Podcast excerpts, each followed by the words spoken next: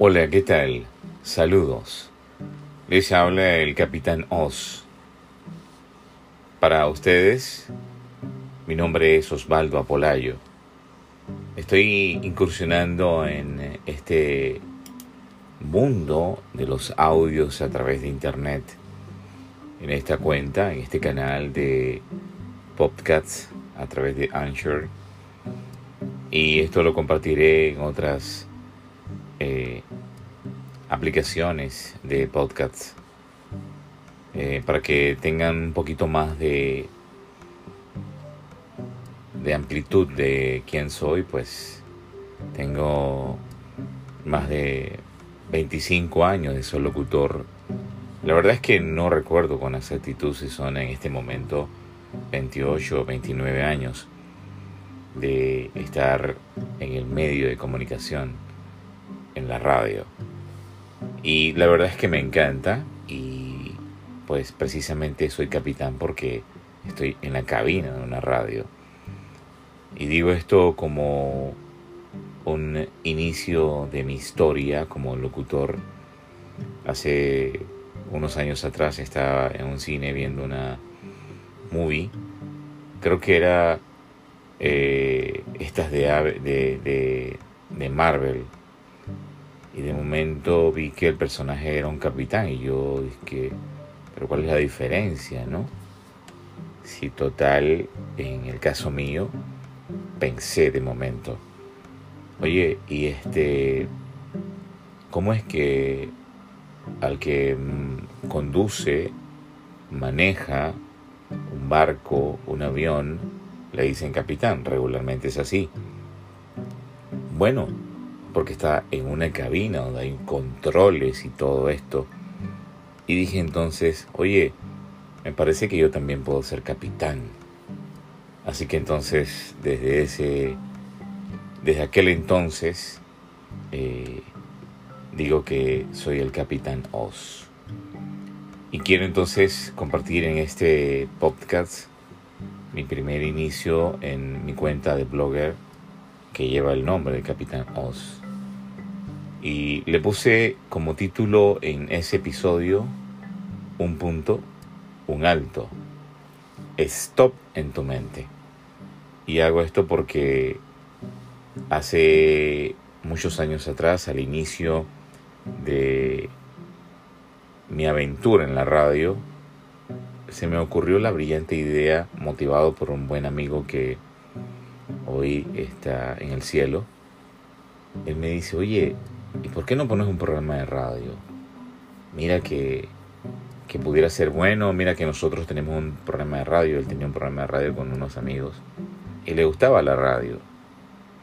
Y, oye, me, me, me encendió esa, esa chispa de querer experimentar en ese entonces. Estaba empezando, podía tener quizás como un año y medio, dos años estar en la radio, así que poco era lo que conocía. Y decidí entonces hacer un programa de radio y comencé a cranear, mis neuronas comenzaron a buscar ideas y de momento se me ocurrió un nombre y aquel nombre fue Stop en el aire. ¿Por qué? Se escucha a través de la radio y la radio viaja en los aires. Entonces dije, un alto en el aire, como, como decir, ok, ¿cómo es eso de que vas a hacer un alto en el aire? Bueno, porque a través de la radio estás escuchando en el aire las ondas hercianas y estás escuchando que debes hacer un alto en aquello que no está bien, en aquello que, que vas y que no es el camino correcto.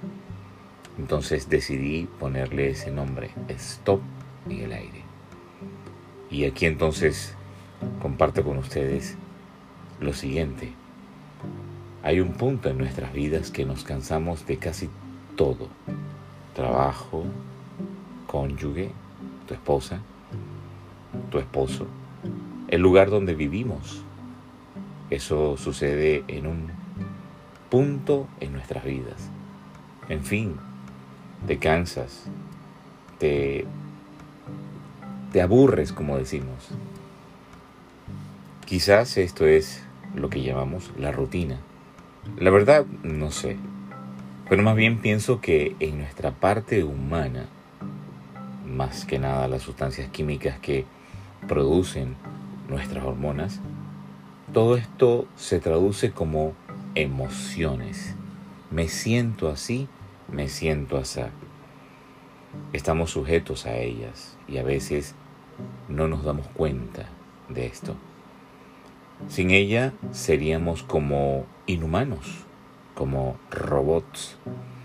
En ese punto de la vida debemos tener mucho cuidado con las decisiones que estos deseos de salir de la rutina nos quieren llevar a hacer. Mucho cuidado, porque tomamos decisiones impulsados por sustancias que están circulando en nuestro cuerpo y que no podemos descifrar en ocasiones.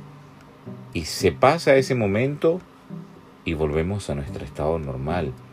Si tomamos decisiones así, en ese estado emocional, de momento quizás no sean las mejores. Puede ser que sí, puede ser que no. Sin embargo, en ese impas de no sé, es donde debo decir que nuestras decisiones son en muchas ocasiones nuestro destino. Y en esto debemos prestar atención de que hay un plan, hay un propósito. El Todopoderoso, el Ser Supremo, debe ser nuestro norte.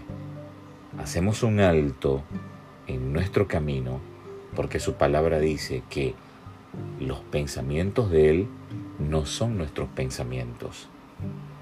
Saludos. Soy el capitán Oz.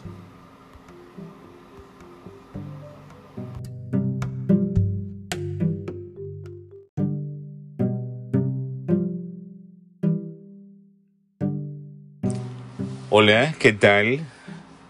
Bienvenidos a este canal de audio donde transmito a través de esta frecuencia lo que en ocasiones me inspiro a escribir.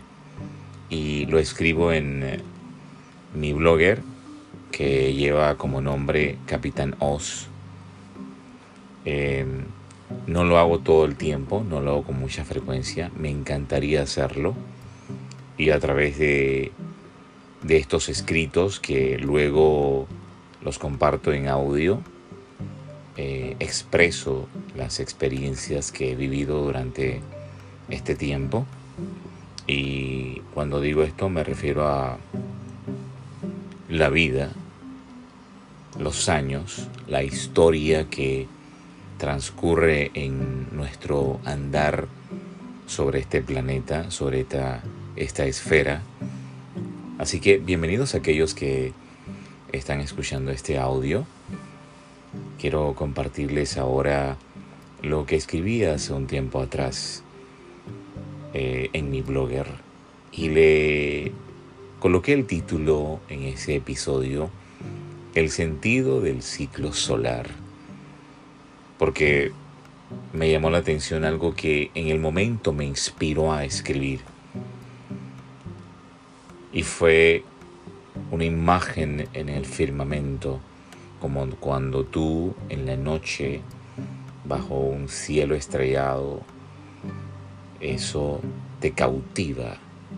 O de momento ves la luz de una luna brillante que comienza a salir en una noche de luna llena. Ese episodio en tu vida te llama la atención de lo que el Ser Supremo puede hacer. Y en aquel momento, pues me inspiró una escena en el horizonte. Y deseé entonces escribir. Y lo hice expresando lo siguiente. Todo lo que conocemos, todo lo que logramos entender o comprender, fue porque alguien nuestros padres, maestros, mentores, familiares, amigos, nos enseñaron que tiene un sentido, significado. Así nos enseñan que la Navidad, por ejemplo, es para esta época. Nos enseñan que termina un año y empieza otro. Así entonces evaluamos o percibimos lo que sucede en nuestro entorno. Me sentí un tanto impulsado a escribir en vista de que, al finalizar esta tarde mi rutina de cardio, me cautivó el impresionante crepúsculo que atrapaba sin mayor esfuerzo la mirada de muchos. Y así entonces mis neuronas volaron, me hicieron pensar, me hicieron meditar. La vista hacia el horizonte, casi desvanecido por la inminente noche, era como un atardecer de película. Y se me vino esa escena de Tatooine de Star Wars. Este escenario me ambientó hacia lo que todos los años los humanos, nosotros, denominamos fin de año y año nuevo. Con más relevancia, año nuevo. Nos ponemos eufóricos, contentos, felices, porque llega un nuevo año. Y claro, es un nuevo comienzo, pues así nos han enseñado desde que tenemos esa área del cerebro, el córtex, desarrollada. Sin embargo, en ese instante que mis ojos se deleitaron en tan grandísima pintura del Ser Supremo, pensé, ¿realmente es un nuevo comienzo? ¿Para quién? Y digo esto porque los niños no piensan en que, bueno, se terminó un año, viene un año nuevo. O se terminó hoy y viene mañana. No, para ellos es hoy. Hoy es hoy. No existe el mañana. Viven hoy. Viven cada día así. Es hoy y punto. Incluso tengo a alguien en casa, la niña maravilla, que cuando expresa ese sentido de futuro o de palabras que le hemos enseñado dice, es que mañana me lavé los ojos. Para ella ese concepto todavía no lo ha aprendido, no lo ha desarrollado en su cerebro y le estamos enseñando como tal, pero somos nosotros los padres. Cuando pensé para quién es un nuevo año, inmediatamente vino mi respuesta. La verdad es que el sol no se ha movido. La tierra ha rotado y girado sobre sí y llegó al mismo punto. Es como un vicio, es cíclico. Iniciamos en el mismo punto, es así. Y allí mismo terminamos. Entonces, ¿qué es nuevo? El conteo de números que nos ubica en una historia en donde el ser humano es el protagonista. Creo que es como dar vueltas sobre sí y terminar en el mismo lugar, solo que la diferencia es que cada día nos envejecemos el estuche de carne y hueso que tenemos. Y si mis neuronas van un poquito más allá, pues diría que todos los días termina un año e inicia al día siguiente otro. Es así. Pero nosotros los humanos le damos un sentido de relevancia quizás por la parte comercial y vamos a punto de celebrar un nuevo año, 2021. Y quiero decir también que ¿cómo es que llega un nuevo año al final del 31 de diciembre? Puede ser que tu nuevo inicio sea cuando te casaste, por eso menciono este ejemplo. Cuando te casas es un inicio de una vida compartida con aquella persona que decidió sufrir felizmente contigo. Y eso es otro tema. ¿Cómo así de sufrir felizmente? Eso lo escribiré más adelante. Este es un nuevo año cuando te casas. Por eso celebras un aniversario de bodas. También pudiera expresar que Ah, termina un año e inicia otro cuando nace un hijo.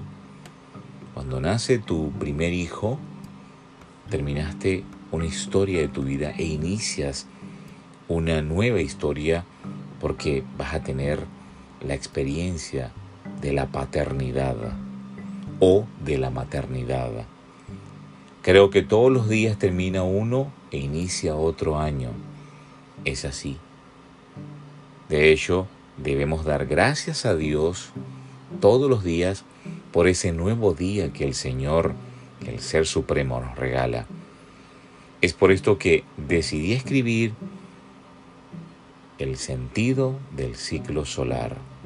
No te limites a esperar un 31 de diciembre para celebrar un fin y un nuevo comienzo.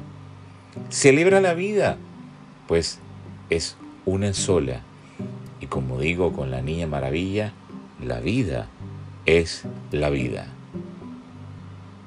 Les habló el capitán Oz, el sentido del ciclo solar.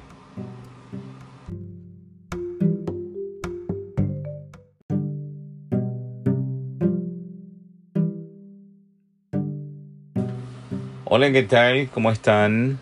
Bienvenidos a otro episodio más de este, esta vida, este canal, esta cuenta, la del Capitán Oz.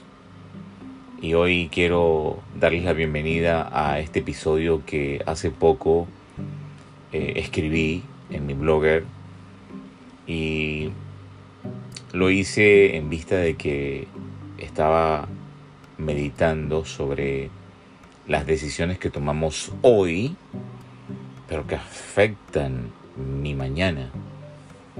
El ser humano es, creo que, el único ser vivo que regularmente piensa en el mañana de manera afanosa. Y a veces con este afán planificamos nuestro futuro sin pensar en los daños aleatorios que a veces podemos causar en las personas.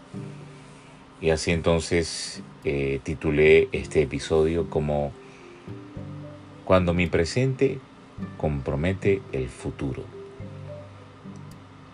Quiero que sepas que mientras escribía este episodio, escuchaba una banda que me encanta. The City Harmonic. La estaba escuchando por Spotify. Decidí aprovechar un tiempo de soledad en, en el hangar para buscar mis audífonos Bluetooth Sony en armonía con la banda que estaba escuchando, expresé lo que estaba viviendo en ese momento, lo que mis neuronas podían recordar. Me preparé un buen café expreso en la cafetería italiana que me obsequió un especial hermano de la congregación donde asisto y así las neuronas expresan mejor las pulsaciones que nos hacen pensar. Hay emociones que experimentamos que no están descritas con una palabra en Wikipedia o en un diccionario océano o Larousse. No sé si recuerdas esos diccionarios. No sé si eres de la vieja escuela. Desde que vinimos a este planeta aprendemos de lo que vemos, escuchamos, sentimos. Esto mezclado en un champurrio, una palabra también de la vieja escuela, hace de nosotros con el pasar del tiempo lo que somos en el presente. Así entonces, con un sentido muy personal, preparamos lo que creemos que es nuestro futuro Puedes ponerle el nombre que quieras. Plan de vida, proyecto de vida. Estaba en este momento escribiendo pensando que estoy cerca de cumplir un año más de vida, medio siglo. Puedo hacer una narrativa un tanto comparativa de lo que fue y de lo que es por la edad que tengo. El diario vivir con la edad que tengo me hace ser más pensante, o sea, más Homo sapiens. Mi presente, pasado, estaba muy influenciado por los picos hormonales, la testosterona, impulsos de conquista, de poder. No sé si recuerdas el macho man Randy Savage. Así me sentía en ese entonces, en mi presente pasado. Creía que podía sobreponer de cualquier incierto y en mis decisiones equívocas en su momento asumía con aires de grandeza. Los errores no los veía como ello, solo eran un mal paso, algo que se podía remediar con tan solo dormir y despertar al día siguiente. Era algo superficial que como hombre no me afectaba emocionalmente. Como muchos en el planeta, pensaba en mi felicidad. Qué triste, ¿no? Nuestro cerebro nos traiciona al llevarnos a proceder de manera ancestral, o sea, simplemente sobrevivir. Y en este instinto no pensamos en la colectividad familiar. Es así. Y me refiero a la relación matrimonial. Simplemente queremos tener la razón para prevalecer aun cuando no seamos felices conyugalmente. Somos los machos y punto. Y digo esto muy personal. Quizás no todos los hombres a la edad de entre 20 a 30 años pensamos de esa manera. Pero sí creo que influye muchísimo el hecho de tener una elevada cantidad de testosterona en nuestro cuerpo, en donde simplemente pensamos como machos. Aquí se producen daños colaterales que impactan a los seres por los cuales decidimos formar una familia, los hijos. Qué mal, ¿no? No pensamos en ellos. Es así como hoy vivo con un presente que fue un futuro en el pasado. Voy a leerlo otra vez. Es así como hoy vivo con un presente que fue un futuro en el pasado. Sé que mi progenitor, o sea, mi papá, me enseñó mucho de lo que soy. Y sé también que cuando debía aplicar mucho de ello, no lo pude hacer, pues no sabía cómo hacerlo.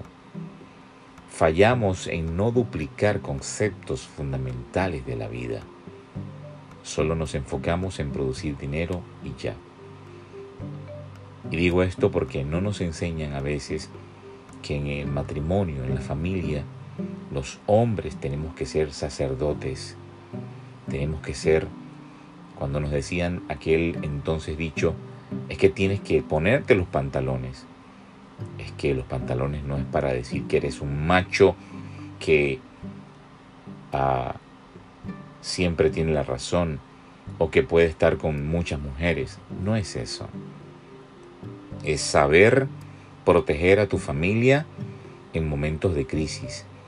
Es saber escuchar a tu esposa. Pero sucede que pensamos que lo suficiente es simplemente producir dinero. Eso es lo suficiente para un macho. No es así.